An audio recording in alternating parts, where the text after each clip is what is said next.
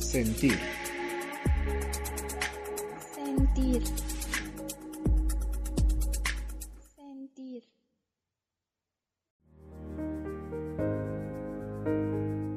Buenas tardes, qué gusto que nos acompañen nuevamente en otro episodio más de Sentir, eh, nuestra tercera temporada que es salud física, mental y emocional. Y el día de hoy nos acompaña el licenciado Hugo Murgo. Eh, él es psicólogo, criminólogo, este, especialista en adicciones y terapias alternativas. ¿Cómo está, licenciado? Bien, muy bien, muchas gracias por la invitación. Nos alegra estaba, tenerlo aquí. Estaba ansioso de llegar a este. Gracias. Por ¡Qué emoción! Ok, hoy el licenciado nos va a hablar de cómo encontrar el origen de la ansiedad para sanar. Este es un tema que me llama mucho la atención. ¿Por qué eligió este tema en particular? Bueno, el tema surgió porque, bueno, aparte de, dar terapias, este, pues también doy clases. Entonces, una de mis alumnas, este, me preguntaba sobre un paciente suyo. Este, este paciente, este, tenía demasiada ansiedad. Y entonces, este, pues yo, yo les empecé a dar sobre la explicación, de acuerdo a mi experiencia, de la ansiedad, o sea, de, de cómo es que tú puedes llegar a sanar a una persona si encuentras el origen de la ansiedad.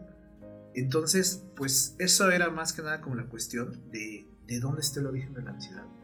Y entonces descubrí que el origen de la ansiedad se encuentra en una emoción que está reprimida. O sea, todo individuo este, que ha vivido una experiencia y que le ha causado una emoción que no ha podido fluir, este, le causa ansiedad porque esa emoción se está detenida. Está ¿Puede ser cualquier emoción? Puede ser cualquier emoción, inclusive hasta nos sorprendimos, bueno, al momento de estar investigando, me sorprendí que la alegría es una de las emociones que más reprimen las mujeres. ¿Cómo ves? Tampoco. Ay. Y- ¿Cómo, ¿Cómo es eso? ¿Cómo y- lo descubrió? Y bueno, lo, lo descubrimos porque nos damos cuenta que, que la sociedad, pues el ser feliz de alguna forma es la búsqueda, ¿no? Pero el expresar la felicidad es este, algo que a veces no se hace, ¿no? Por ejemplo, en la mujer que a veces llega a tener todo, por ejemplo, tiene su familia, su marido, sus hijos, este, todo, todo acomodado, este, a veces el expresar el que está feliz porque todo se le está dando como, como es, este, le cuesta trabajo. No sé si sea por el que dirán, por la envidia de los demás, por X motivo. Entonces eso hace que la mujer reprima, reprima esa emoción y cuando llega a casa este, esté, pues ahora sí que de obsesiva compulsiva, buscando qué limpiar, buscando qué hacer, regañando a los hijos y todo eso. Entonces esa ansiedad que le causa la desplaza en pues esa neurosis, como podríamos decir. Entonces me di cuenta que la alegría es una de las, de las este, emociones que más reprimen las mujeres.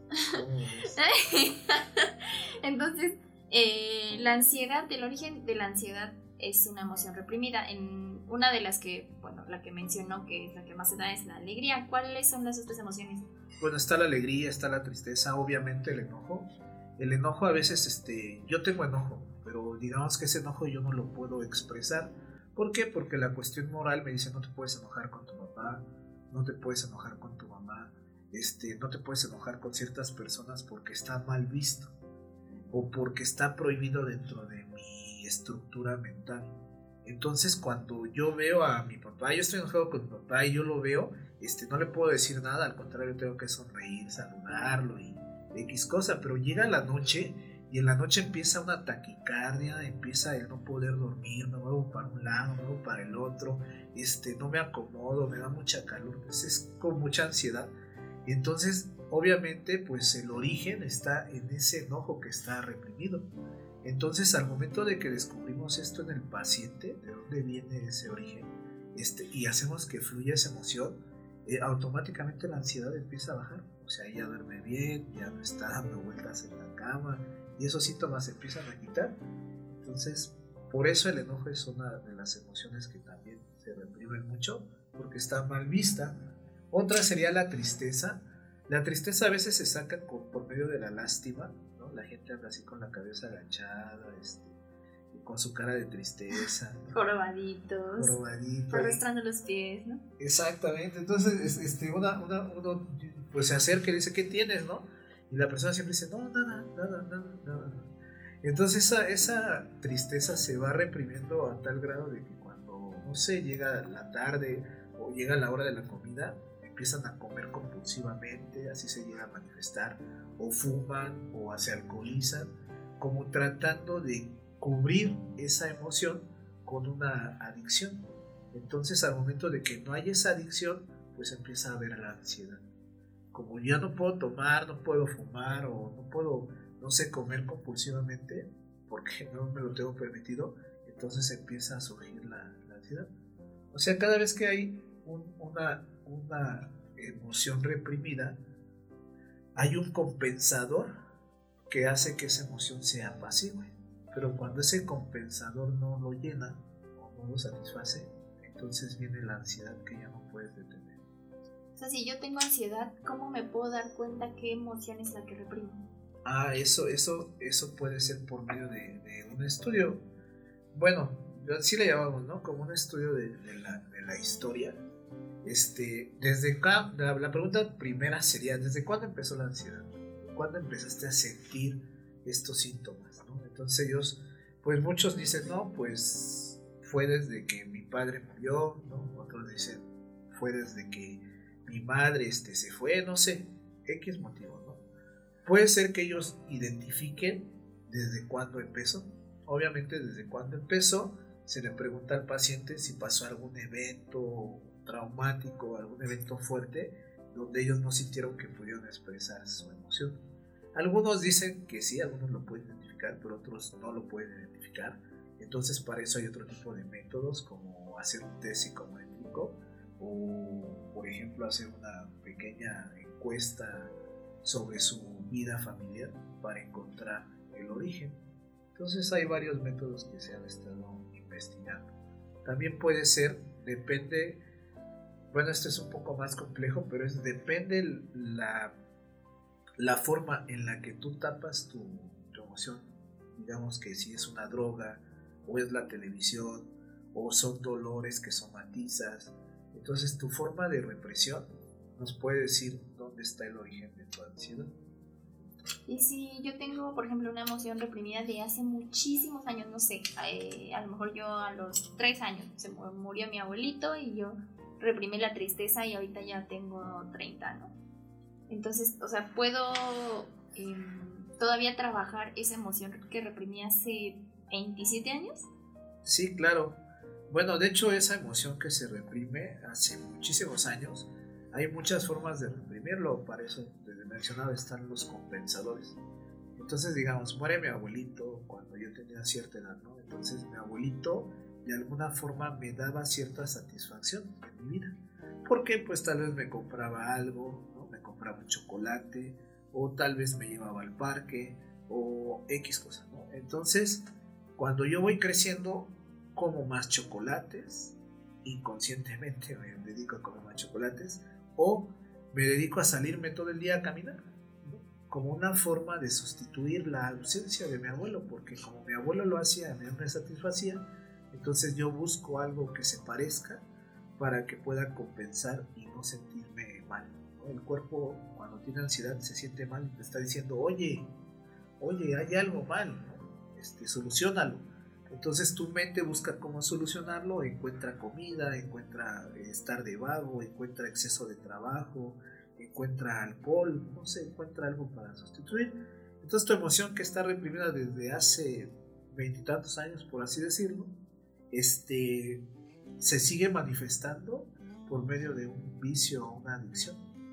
O sea, mi compensador entiendo que es aquella eh, cosa, bueno, objeto, persona, puede llegar a ser una persona, sustituto que yo eh, agarro para no sentir mi emoción. Así es que de alguna forma sustituye tu dolor o tu sufrimiento por placer. ¿Y cualquier cosa puede ser un compensador? Cualquier cosa, sí, claro que sí. Bueno, yo, yo tengo un, conocido que agarra palitos de madera y los dobla y siempre está con su palito de madera así golpeando cosas, moviendo cosas. obviamente es una manifestación de ansiedad, ¿no? Entonces, bueno, él no se quiere quitar esa ansiedad, no la quiere trabajar, de hecho no le molesta, pero llega momentos en el que pues está en una junta importante y él está con, su, con sus palitos moviendo. Entonces, este, pues obviamente esa es una manifestación. Ese palito, pues es su, sustitución. Con eso él este, compensa su, su ansiedad, ¿no? O la manifiesta. O sea, puede llegar a un grado en el que mi ansiedad ya me impida hacer mis cosas cotidianas. Exactamente. ya me traiga más problemas. Sí, eso se puede dar, por ejemplo, a los tres años, digamos que, que me abandonó mi abuelito, ¿no? O mi padre, ¿no? Entonces yo voy creciendo y a mis 27 años este, se presenta una situación parecida. Entonces ya el palito de madera o el comer compulsivamente o el alcohol ya no me calma mi ansiedad. Entonces ya este ya busco más cosas, más cosas y llega un momento en el que el compensador ya no este ya no está este, cubriendo esa ansiedad de alguna forma no le está tapando esa emoción. Entonces va a llegar un momento en el que necesite hasta medicamento psiquiátrico, que yo no lo recomiendo, yo recomiendo como primera opción un psicólogo y ya posteriormente si quieren ir al psiquiatra, pues adelante. ¿Por qué no lo recomiendo? Bueno, porque obviamente está atado a un medicamento que puede dañar tu salud un poco más. Pues este, pues no se me hace algo recomendable, más sin embargo, no, no quito la opción, si no hay otra opción, pues adelante, ¿no? Pero yo siento que si se hace un buen trabajo de psicología, podemos llegar a salvar ese tipo de cosas. Ok. Entonces, regresando al, título de, este podcast, que es cómo encontrar el origen de la ansiedad para sanar, entonces, em, ¿cuáles serían los pasos? O sea, primero, no sé, ir a terapia, descubrir cuál es mi, eh, que tengo ansiedad, aceptarlo, ¿cómo sería?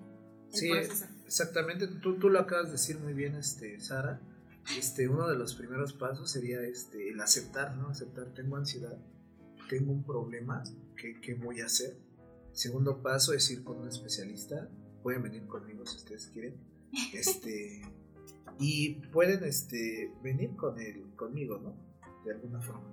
Entonces, este, ese sería el segundo paso. Primer paso, aceptar que tengo el problema. Segundo paso es buscar ayuda este, con un especialista obviamente, y ya el especialista tiene sus técnicas, ¿no? Por ejemplo, yo tengo mis técnicas, digamos que cuando estamos dentro de eso, del tratamiento, pues es busco el origen de la ansiedad, lo busco, este, nos damos a la tarea de encontrar dónde está esa emoción que está reprimiéndose y de expresar esa emoción. A veces es muy trabajoso, a veces es muy fácil encontrarlo y bueno, también depende de los años que sido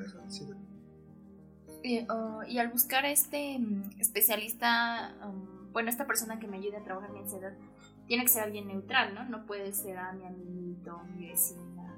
Exacto, debe de ser este alguien que no tenga alguna, este, que no me identifique emocionalmente con esta persona, ¿no? Si yo le digo a la vecina, pues igual la vecina me puede ayudar porque, porque no este, tiene un lazo este, emocional conmigo, pero pues a veces la vecina va a ir a decirle al, vecino y luego al otro vecino, entonces hace el chisme. Entonces yo sí le recomiendo que sea un psicólogo que tienen pues dentro de su este dentro de su preparación, obviamente ellos tienen que tener pues guardado esos secretos de los pacientes. y ok, ¿qué otras formas eh, se dan para manifestarse la ansiedad? O sea, mencionaba las más comunes, ¿no? Como comer compulsivamente, ¿no? Traer a lo mejor algo en la mano todo el tiempo, beber, consumir alguna sustancia. Pero ¿qué otras cosillas eh, yo hago para que mi ansiedad intente salir? Que a lo mejor pueden ser más útiles. Bueno, más, más que nada, este, Freud, nuestro gran este, padre de las, del psicoanálisis, lo llegaba a decir, y manejaba lo que se llama mecanismo de defensa. Entonces a veces uno usa la mentira, que sería como la negación. Uno usa la represión. Este, usa a veces llegar a grados este, de estados infantiles. A veces se vuelve infantil, hace berrinches, ciertas cosas como para manifestar que hay una incomodidad, un sentir que no quiere sentir para taparlo. Por eso es un mecanismo de defensa. Me defiende de algo que yo no quiero este, sentir, de algo que me está molestando. Entonces, pues hay muchos, ¿no? Hay, hay trabajo, yo uso trabajo compulsivamente, este, a veces es favorable, pero a veces ya no, el cuerpo ya pide un descanso. Entonces, pues cualquier cosa que me acomode en ese momento para quitar esa incomodidad en mi cuerpo, porque la emoción causa, lamentablemente a nosotros los seres humanos nos causa esta incomodidad, la emoción, porque no la expresamos. Entonces, si llega la alegría a mí y yo no la expreso, me va a causar incomodidad. Entonces, voy a buscar cualquier cosa que hacer para quitarme esa, esa incomodidad. Y entonces a eso luego le llaman ansiedad. Yo estoy buscando qué hacer para quitar ese sentido. Entonces, cualquier cosa puede ser este, Sara. Entonces, cuando se da la ansiedad, yo la quiero, bueno, se quiere manifestar, quiere salir de alguna manera, puede ser consumiendo, eh, comiendo, bueno, más bien la quiero tapar con algo o pongo una barrera que serían los mecanismos de defensa. Sí, trato de, de buscar algo con que quitarlo. Obviamente esos son como principios, ¿no? Como indicios, pero hay gente que ya sufre de ansiedades muy fuertes y le asusta. Eso es algo también muy importante que mencionar, que al momento de que ya es un grado donde la ansiedad este, ya, me, ya no me deja respirar, ya este, hace que mi corazón esté latiendo rápidamente, este, hasta inclusive que, llegue a, a, quedar catatónico, en un estado donde no me mueva, este, porque hay muchos grados así de ansiedad. Entonces eso asusta. El hecho de que los, los, este, los pacientes empiecen a, ver, ya viene la ansiedad, ya viene la ansiedad, se empiezan a asustar, obviamente eso acrecenta más la, ansiedad y llegan a estados donde gritan de desesperación, inclusive hasta quererse pues matar. Ha, habido casos. Entonces ya este ya no ya no lo detiene cualquier cosa. Entonces este ahí sí yo ya les recomiendo que busquen un especialista. ¿Y en qué momento se da la ansiedad? O sea, ¿qué tiene que pasar para que se detone la ansiedad? ¿O no pasa nada? Pues sí, e, es, lo que hemos estado trabajando, es lo que he estado este, analizando. Y este, yo puedo estar tranquilo todo el día, así normal, y de repente este, veo una imagen o escucho una canción que me recuerde ese trauma que donde está el origen de mi ansiedad. O sea, de la nada, yo estoy tranquilo y de repente, no sé, veo una persona parecida a mi padre, el cual ya no está, estuvo desde que yo tenía seis años. Y entonces, este, eso, ese evento, empieza a hacer que empiece a mover la pierna, que empiece a estar de un lado a otro y empiece a tener síntomas de ansiedad. Entonces, yo, yo estoy casi seguro que es porque de alguna forma el inconsciente que está guardando el recuerdo este, lo detona cualquier, este, cualquier situación. ¿no? A veces están sentados en silencio, inténtenlo en su casa si están escuchando este podcast. Siéntense, quédense cinco minutos sin hacer nada, pero así absolutamente nada, cinco minutos, y van a ver que se va a despertar la ansiedad. Bueno, porque se despierta porque obviamente al callar, al callar este, los pensamientos que no se callan, ni los intenten callar, este, empiezan, empiezan al no hacer nada, al no tener nada que hacer, empieza a surgir la ansiedad porque obviamente nosotros siempre estamos tratando de hacer algo para que no sintamos incomodidad en nuestra vida. Entonces yo les, yo les digo, quédense en cinco minutos y van a ver que van a empezar a sentir ansiedad. No sé si alguna vez lo han intentado, espero lo intenten. se van a divertir, se van a descubrir que son realmente ansiosos, porque no podemos soportar cinco minutos estar quietos porque este, hay una incomodidad inconsciente que nos está recordando. El silencio nos recuerda a veces mucho de lo que no nos queremos hacer responsables. ¿Cómo yo estaba así a punto de decir, si yo voy a intentar este hacerlo y no, dije, no, ay, no voy a aguantar ni un minuto. No, sí, es, es como por ejemplo las personas que fuman, este, intenten no fumar, este, y van a ver cómo se sienten, O sea, obviamente ya necesitan el cigarro. Yo lo que les digo a las personas que fuman, este, pues sustituyan, sustituyan el cigarro por un vaso con agua, ¿no? Es como descubrir, bueno, ¿y por qué realmente fumo, no? El fumo porque después de la, jornada de trabajo es como mi descanso, así como que, ay, ya me merezco mi descanso, me merezco mi cigarro, entonces me voy a echar mi cigarrito. Ok, sustituyan ese cigarrito por un vaso con agua y con la misma idea de que, ah, ya acabé de trabajar, acabé mi jornada, entonces voy a tomarme mi vaso con agua que me merezco, ¿no? Y van a ver que de alguna forma, este, si van con esa intención, este, sí se va a poder sustituir, pero si no, entonces ya hay una adicción al tabaco, lamentablemente. O sea que, que, la ansiedad, bueno, que todo esto es un poco más mental, o sea, la ansiedad se despierta por una idea que no puedo controlar. Sí, bueno, yo como psicólogo lo puedo este, manifestar así. Yo puedo decir que sí, que de alguna forma hay una idea, hay una situación en mi vida que me creó una emoción, la cual yo no, no hice fluir, se quedó estancada, y entonces sí, me va a provocar ansiedad constantemente, ¿no? Por ejemplo, hay personas que son muy tímidas, ¿no? Les ponen nervioso cierta gente entonces yo digo, bueno, ¿por qué te pones nervioso cierta gente? ¿Porque te sientes inferior o porque esa gente te recuerda a alguien? ¿no? Entonces este, eso tendríamos que analizarlo, ¿no? Ya cuando lo analizamos, lo descubrimos, estoy seguro que esa persona ya no le va a causar esa, esa ansiedad, esa persona que le causa esa ansiedad. Pues. O sea que en el momento en el que, eh, por ejemplo, eh, el ejemplo que puso hace ratito de, de, ay, estoy solita, bueno, sentada escuchando música y de repente suena, no sé, la canción que me recuerda a mi abuelito, pero yo no me doy cuenta, o sea, puede ser algo muy inconsciente que se despierte mi ansiedad por algún recuerdo que yo no ¿tú sepa qué onda. Sí, puede ser un olor, puede ser un sonido, puede ser un sabor. O puede ser cualquier cosa. Cualquier cosa, ¿no? La verdad es que a veces este, estamos tan, tan distraídos en lo que nosotros, este, del problema que realmente tenemos o de lo que realmente tenemos que sanar. Estamos todo el día distraídos ni siquiera nos damos cuenta que hay una necesidad interna, mental, que yo tengo que solucionar. Entonces este, estamos tan distraídos, hay televisión, hay celulares, o sea, yo también les puedo decir a las personas hoy en día, quédense una hora sin celular, ¿no? dejen su celular en un lado, olvídense de ese celular una hora, y yo, yo diría a ver si pueden, ¿no? Entonces si no pueden, entonces hay algo que resolver, hay algo que resolver, este, ¿no? Este, si quieren cuando vayan a comer o inclusive la comida dejen su celular a un lado este, ahí es fácil porque están sustituyendo su ansiedad con la comida, ¿no? Entonces comen compulsivamente, comen rápido y ya pueden agarrar su celular, Entonces siempre, siempre están buscando, estamos buscando algo que baje ese, ese, esa incomodidad dentro de nosotros que ni siquiera nos damos cuenta que estamos incómodos. Pues ya saben ahora hay que hacer esos pequeños ejercicios de dejar el teléfono a un lado, el hora de la comida, sustituir el cigarro por un vaso de agua. Sustituir el cigarro, este, quedarse sentado cinco minutos sin hacer nada, absolutamente nada. A veces dicen, no, ponte cinco minutos a meditar. Bueno, yo digo que la meditación es hacer algo, ¿no? Yo digo, siéntense nada más. Es, es muy fácil, ¿no?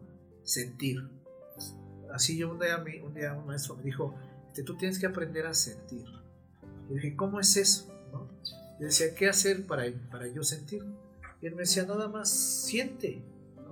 Y yo, ¿cómo le hago? Entonces me decía, agarra una silla, siéntate y sienta. ¿no? Y ah, pues sí es muy fácil. Entonces, agarren una silla, siéntense y sientan. ¿no? Es lo que yo les recomiendo. Y se van a dar cuenta de todas esas sensaciones que aparecen en su cuerpo este, de eso, eso que se quieren mover, que quieren mover una pierna, una mano, este, se quieren dormir, ustedes se van a dar cuenta. Pero pues yo digo, pues eso, ese, ese momento es estar con ustedes, ¿no? Ni siquiera tienen que entrar en un estado de meditación profunda, nada. Solamente sentarse y sentir. Cinco minutos. Este ejercicio es eh, como un pequeño semáforo de si no lo logro quiere decir que tengo ansiedad y tengo algo que trabajar. Así es. De hecho, este ejercicio yo se lo dejo a algunos pacientes porque esos pacientes me dicen es que me da mucho miedo o me da mucho calor. Bueno, las preguntas siguientes son, bueno, ¿de dónde viene ese calor? A ver, identifica en tu cuerpo dónde está ese calor que sientes. Unos me dicen que está en el estómago, otros me dicen que está en la cabeza. Y entonces así es como yo voy descubriendo este, el origen de, de dónde viene esa ansiedad. Porque aunque ustedes no lo crean, este, todo, toda ansiedad, bueno, todo, órgano está conectado con una emoción. Entonces, este, pues de alguna forma eso es lo que, bueno, lo que voy a dar, voy a dar una conferencia que se llama La influencia de las emociones en la salud. Espero la escuchen, donde les voy a decir por qué cada órgano está conectado con una emoción y cómo influyen esas emociones dentro de nuestro organismo para la salud. Entonces yo los invito, si ustedes quieren, el 10 de abril a las 11.30, va a ser este sábado 10 de abril 2021 a las 11.30, para que se inscriban a los teléfonos 246, 248, 6999. Muy bien, ahí vamos a estar. De hecho, este, ya iba a empezar eh, a curiosear un poco sobre el tema, pero me voy, me voy a esperar a la conferencia, porque la verdad es que es un tema muy extenso, es un, es un tema muy interesante, porque entonces quiere decir que si cada emoción eh, conecta con un órgano y yo reprimo una emoción me causa, bueno, me trae como consecuencia alguna enfermedad, ¿no? Sí, por ejemplo, ahorita que estamos hablando mucho sobre el COVID, ¿no? Este, bueno, no me gusta mencionar esta palabra, pero, pero sí, de alguna forma obviamente se da en los pulmones, ¿no? Los pulmones tienen mucho que ver con la tristeza. Entonces, este, las personas que tienen asma, este, o que tienen alguna deficiencia pulmonar, tienen que ver mucho con la represión de la tristeza o, o la tristeza que se da por medio de, un familiar, ¿no? Por ejemplo, lo, los niños que tienen asma es porque se sienten presionados, se sienten reprimidos por su familia. O sea, sienten que no tienen este que no los sueltan, que, que, los tienen atrapados.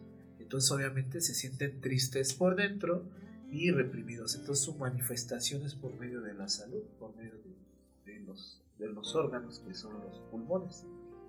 Y así el riñón tiene que ver con el miedo, el hígado con el enojo y bueno, ustedes sabrán que, que a las personas muy enojonas pues les cortan la, la bilis, ¿no? les cortan la vesícula biliar para que porque ya no sirve, llega un momento en que ya no funciona de tanto enojo que ellos, que ellos han tenido. Ah, esto es muy cierto. Entonces la gente que sufre enfermedades crónicas es por algo que reprimió, ¿no? Una emoción reprimida de uy, un montón de tiempo. De un montón de tiempo. Inclusive el cáncer se dice que es por resentimiento. Algunos cánceres sí, bueno, más bien todos, pero este, tiene que ver con el origen de hacia quién estoy resentido, ¿no?